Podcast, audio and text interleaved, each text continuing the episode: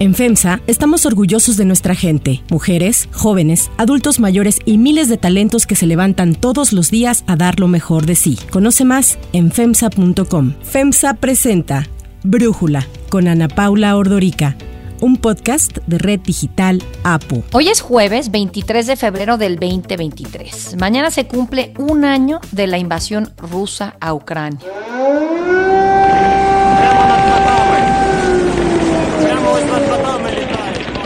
Un año desde aquel discurso en el que Vladimir Putin declaró que Ucrania no era un país independiente ni soberano, sino parte de Rusia, y que por ello había ordenado una operación especial, una especie de operación de rescate, que desde entonces ha regresado a Europa a la guerra, algo que no se veía desde 1945. Rusia ha matado o herido a 18 mil civiles en Ucrania. El ejército ucraniano ha sufrido alrededor de 100 mil pérdidas, 100 mil casualidades, como le llaman, de guerra. Y todo esto no toma ni siquiera en cuenta la lista creciente de crímenes de guerra que ha cometido Rusia. Incluso hace unos días la vicepresidenta de Estados Unidos, Kamala Harris, declaró que lo que estaba haciendo Vladimir Putin eran crímenes de lesa humanidad. No sabemos si esto va a llevar a Putin algún día a un tribunal internacional para que lo juzgue por estos crímenes de lesa humanidad, pero sí lo que sabemos es que ha sido una guerra brutal, una guerra muy cruel, y una guerra evidentemente muy injusta porque es la decisión de un país, de Rusia, de un hombre, Vladimir Putin, por invadir a otro país soberano. Para analizar esta situación le agradezco a Stephanie Enaro, analista internacional, estar con nosotros en este espacio. Hola Stephanie, muchísimas gracias por tomar la comunicación. Hola, ¿qué tal Ana Paula? Qué gusto estar contigo. Oye, a ver Stephanie, Volodymyr Zelensky yo siento que hace un año, cuando se hablaba de que Rusia acababa de invadir y cuando vimos pues esta impresionante decisión de Vladimir Putin de meter a Europa en guerra, parecía como que Zelensky no iba a lograr permanecer de pie y en el poder por mucho tiempo, pues era antes un comediante, un político bastante novato, pero cuando le ofrecen salir de Ucrania, de sacarlo de Kiev, le ofrecen un avión, la La primera respuesta que hace Volodymyr Zelensky es yo no necesito un raid, necesito armas y necesito dinero y necesito el apoyo de Europa. I remain in the capital. My family is also in Ukraine. My children are in Ukraine. They are not traitors. They are citizens of Ukraine. According to the information we have, the enemy has marked me as target number one, my family as target number two. They want to damage Ukraine politically by destroying the head of state. Y un año después, pues vemos a Volodymyr Zelensky recibir a Biden en esta visita sorpresa de esta semana, marcando el año de la guerra. Una visita, pues que a mí me llamó mucho la atención, cómo tuvieron que el gobierno y las fuerzas de seguridad estadounidense lograr que Biden llegara hasta Kiev. Evidentemente, una hazaña no fácil, ¿no? Tuvo que viajar en un Air Force C-32, que es un Boeing 757 modificado. Normalmente se usa solamente para viajes nacionales a aeropuertos pequeños, no se fue en Air Force One y apareció 20 horas después en el centro de Kiev, en Ucrania.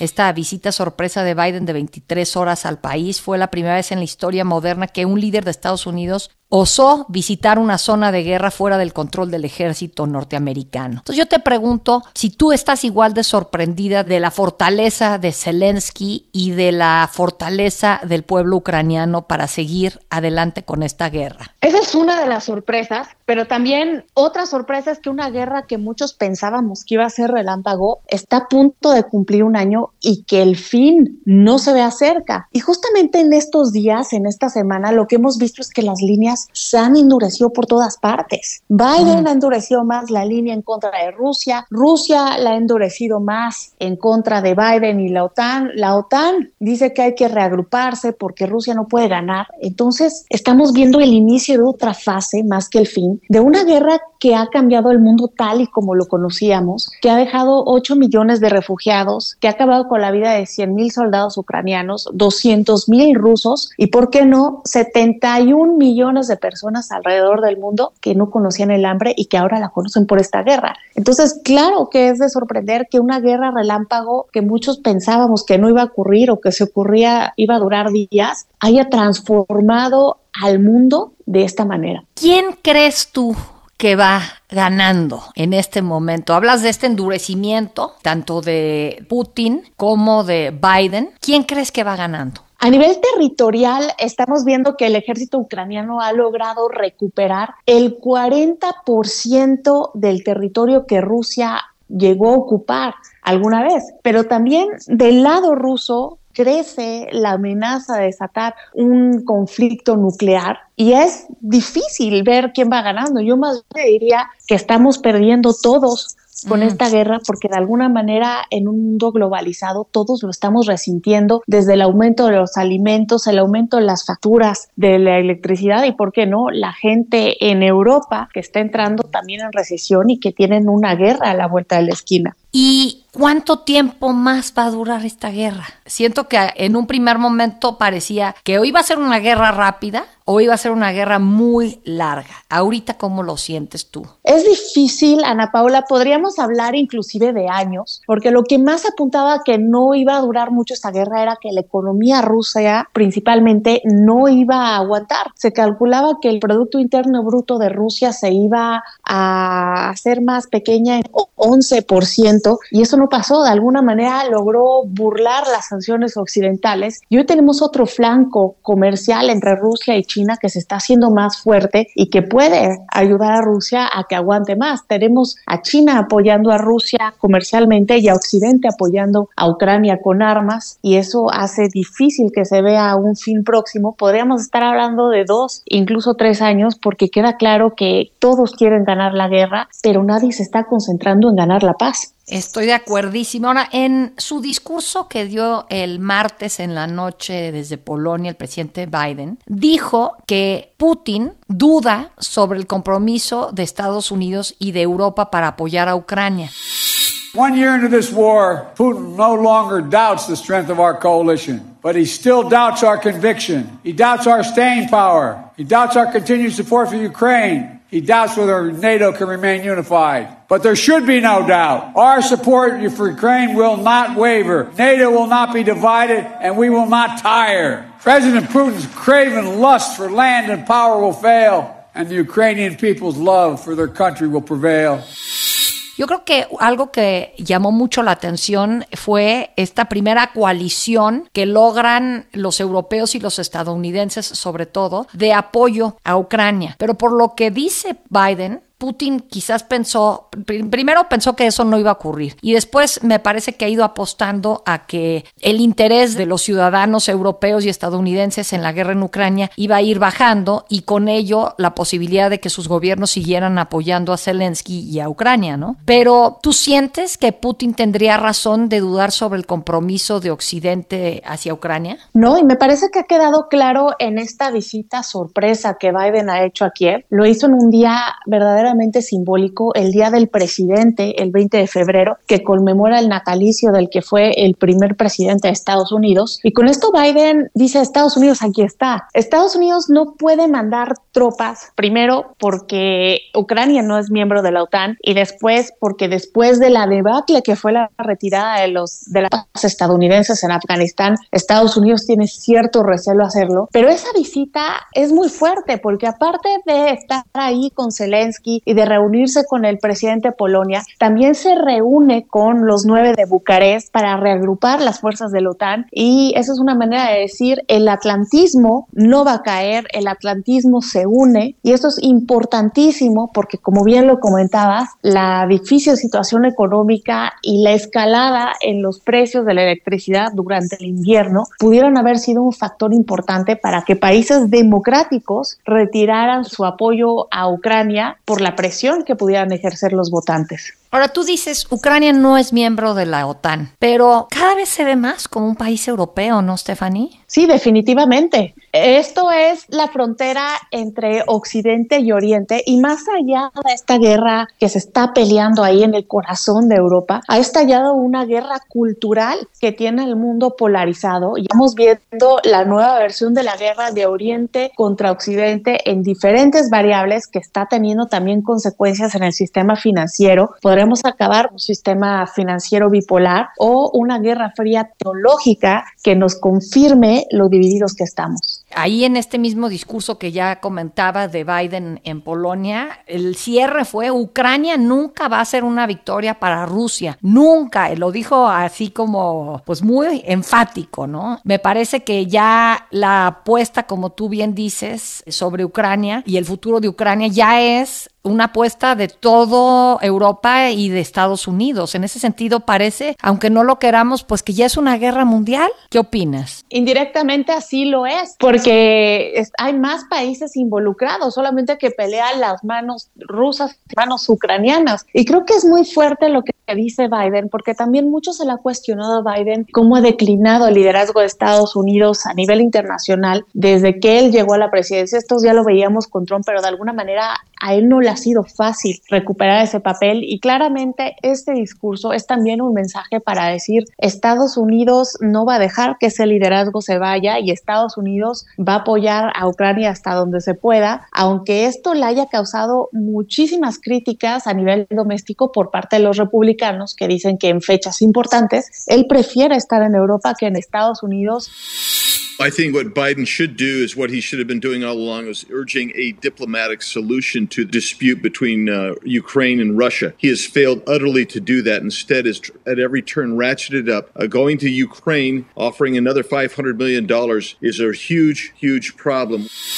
Stephanie, la otra cosa es que a pesar de esta coalición tan fuerte de los europeos y los estadounidenses, bueno, ahorita que se cumple este año de la guerra, varios portales y varios periódicos, tanto europeos como estadounidenses, han hecho un análisis, ¿no? Y a mí me gustó mucho uno que hizo Axios, en donde muestra, pues, la economía tanto de Rusia como de Ucrania, cómo ha evolucionado a lo largo de este año. La ucraniana sorprende porque a pesar de ser un país pequeño y a pesar de ser un país invadido, ha logrado seguir exportando, produciendo, en fin, ha logrado seguir en marcha. Pero me sorprendió muchísimo, pues, cómo la economía rusa se ha fortalecido a pesar de las sanciones de Occidente. ¿Por qué se ha fortalecido? Y quería preguntarte si esto demuestra un fracaso de Occidente o de las sanciones que ideó Occidente en contra de Rusia. Pues mira, hay que reconocer que Rusia ha sabido burlar estas sanciones, lo que quiere decir que no han sido efectivas. Y un gran ejemplo de esto es la mancuerda que ha hecho con el petróleo con China. China es el mayor importador de petróleo del mundo. Y algo que hay que notar es que Rusia le exporta el petróleo crudo a China, China lo refina y después China lo vende. Y ya China está destacando como productor de petróleo por estos motivos. Ahora, también hay otras razones, ¿no? El gas como también lo ha empezado a vender en rublos o en yuanes, pues nos habla claramente que están cambiando el juego y que Rusia,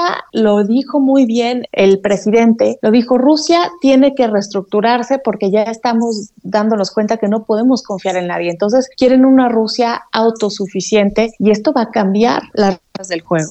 Ahorita que mencionas China, escuchamos hace unos días el discurso del secretario general de la OTAN, Jan Stoltenberg, junto con el ministro de Exteriores de Ucrania, Dimitro Kuleva, y el ministro de Exteriores de la Unión Europea, Joseph Borrell, en el que refrendaron su apoyo a Ucrania, pero advirtieron que China podría estar planeando ayudar a Moscú en la guerra. ¿Cómo has visto el papel de China y qué probabilidad ves de que Xi Jinping decida involucrarse? Me parece que China no se involucraría en la guerra de una manera frontal porque no le conviene. A pesar de la economía tan robusta que ha demostrado tener China, sobre todo en tiempos de pandemia, depende mucho del el comercio con Occidente. Entonces, pelearse con Occidente no le convendría porque su economía pagaría los costos. Ahora, lo que sí es importante notar es que China y Rusia son vecinos, comparten fronteras, pero también comparten ideologías. Cuando empezaron a estallar los problemas en Azerbaiyán, eh, empezaron a decir de manera concreta conjunta que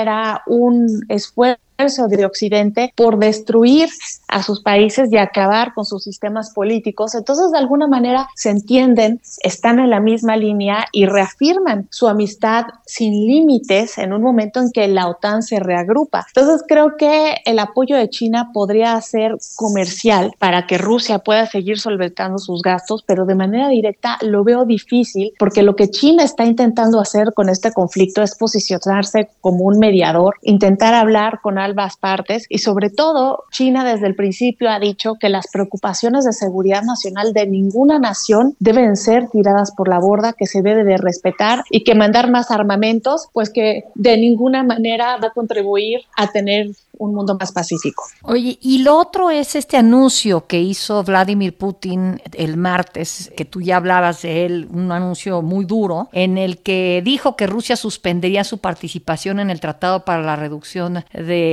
Armas o la no proliferación de armas en el START. Las élites occidentales no ocultan sus objetivos, como ellos dicen en una cita directa, de llevar a Rusia a una derrota estratégica. ¿Qué significa esto? ¿Qué significa para nosotros? Significa acabar con nosotros de una vez por todas.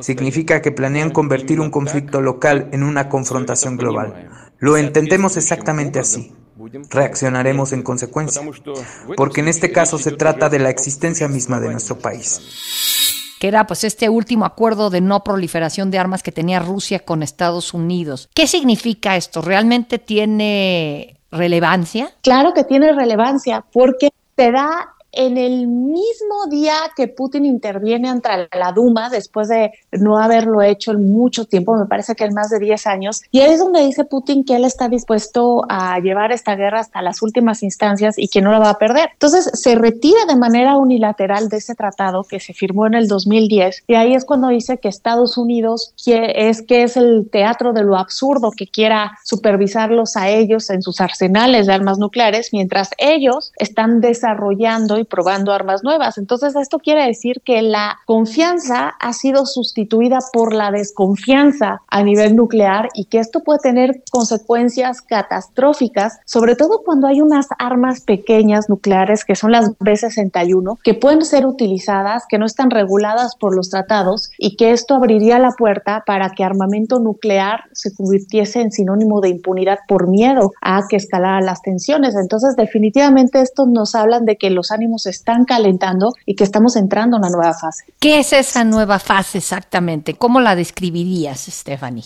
Es una fase muchísimo más fría en donde veíamos al principio de la guerra cómo se intentaba conciliar a Ucrania y a Rusia, incluso el presidente de Francia estuvo mediando mucho tiempo para lograr un diálogo. Hoy esa puerta parece cerrarse cada vez más, el mundo parece dividirse cada vez más y a la medida que Rusia se vuelve más independiente de Occidente, pues menos necesidad hay de sentarse y entablar un diálogo. Ahora también algo que es increíble es que nos hemos acostumbrado a la guerra. Antes era noticia lo que pasaba día a día la guerra, ahora muy pocas personas les sigue interesando lo que pasa esta guerra que ya va a cumplir un año y justamente esta guerra cultural en donde a veces ha llegado a lo absurdo, en donde gatos rusos, por ejemplo, son vetados de competencias internacionales solo por el hecho de ser rusos o a tenistas rusos solo por el hecho de ser rusos. Entonces nos habla de una mañanera global en la que esta nueva fase nos indica el rumbo y los ánimos. Stephanie Enaro, realmente pues complicado esto, pero el hecho de que marque un año la guerra en Ucrania el día de mañana, pues permite hacer este como corte de caja para que no se nos olvide, ¿no? Que en este momento Europa está en guerra. Siento que como precisamente no fue un invierno tan frío para Europa, ya están por terminar, no lo vieron tan conflictivo eh, mantener calientes sus ciudades a pesar de eh, haber cortado los lazos energéticos o tratar de cortarlos al 100 con Rusia, pues ya como que les da un nuevo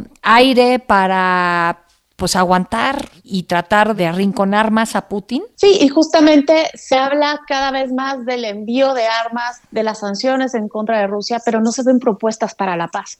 Y eso es lo que es realmente preocupante, que el mundo esté enfocado en la guerra y no en la paz de una guerra que nos afecta a todos y que está acabando con la arquitectura de la paz que Estados Unidos trazó en 1942, en donde la interdependencia creada por el comercio aseguraba la paz, que todos dependiéramos de todos, era lo que iba a hacer que no peleáramos. Ahora esa interdependencia se está rompiendo y eso nos habla de que vienen tiempos muchísimo más complicados y que la integridad territorial ya no está garantizada y ese es el nuevo capítulo de la historia al que estamos entrando. Por último, Stephanie, hay un tema que me brincó cuando escuchaba el discurso de Biden en Polonia y decía que los ciudadanos, por más que se les quiera vender la idea de que esto es un tema, refiriéndose a los ciudadanos rusos, claro, por más que se les quiera vender que esta es una historia para recuperar territorio perdido que les robaron a los rusos, pues los ciudadanos nunca van a aceptar falta de libertad y una guerra como tal, ¿no? Que les está costando la vida, pues también a muchos rusos, a miles de rusos.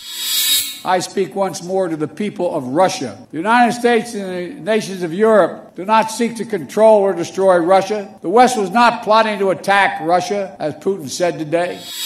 Pero a mí me ha sorprendido esa resiliencia también. Hablábamos de la resiliencia de Zelensky, pero la de Putin, a pesar de que entendemos que no tiene el apoyo ciudadano que quizás él pensaba que podría tener, ¿no? Claro, y mira, aunque estemos hablando de bandos contrarios, hay una cosa muy importante que tienen en común, es el nacionalismo. El nacionalismo es lo que los hace resistir día a día y esto es lo que se está encendiendo a nivel mundial. Estamos regresando a la era de los nacionalismos y ya hemos visto que los nacionalismos a la larga traen ceguera. Stephanie Enaro, muchísimas gracias por este análisis para Brújula. Gracias por acompañarnos en este episodio. A ti, Ana Paula. Hasta la próxima. Si te gusta escuchar Brújula, te invitamos a que te suscribas en tu aplicación favorita o que descargues la aplicación Apo Digital. Es totalmente gratis y si te suscribes será más fácil para ti escucharnos. Además, nos puedes dejar un comentario o calificar el podcast para que sigamos creciendo y mejorando para ti. Yo soy Ana Paula Ordorica. Brújula lo produce Batseba Feitelson. En la redacción, Perla Argueta. En la coordinación y redacción, Christopher Chimal. Y en la edición, Cristian Soriano. Los esperamos mañana con la información más importante del día. Oxo, Farmacias ISA, Cruz Verde, Oxo Gas, Coca-Cola FEMSA, Invera, Torrey y PTM son algunas de las muchas empresas que crean más de 245 mil empleos tan solo en México y generan valor como parte de FEMSA. FEMSA presentó Brújula con Ana Paula Ordorica, un podcast de Red Digital APO.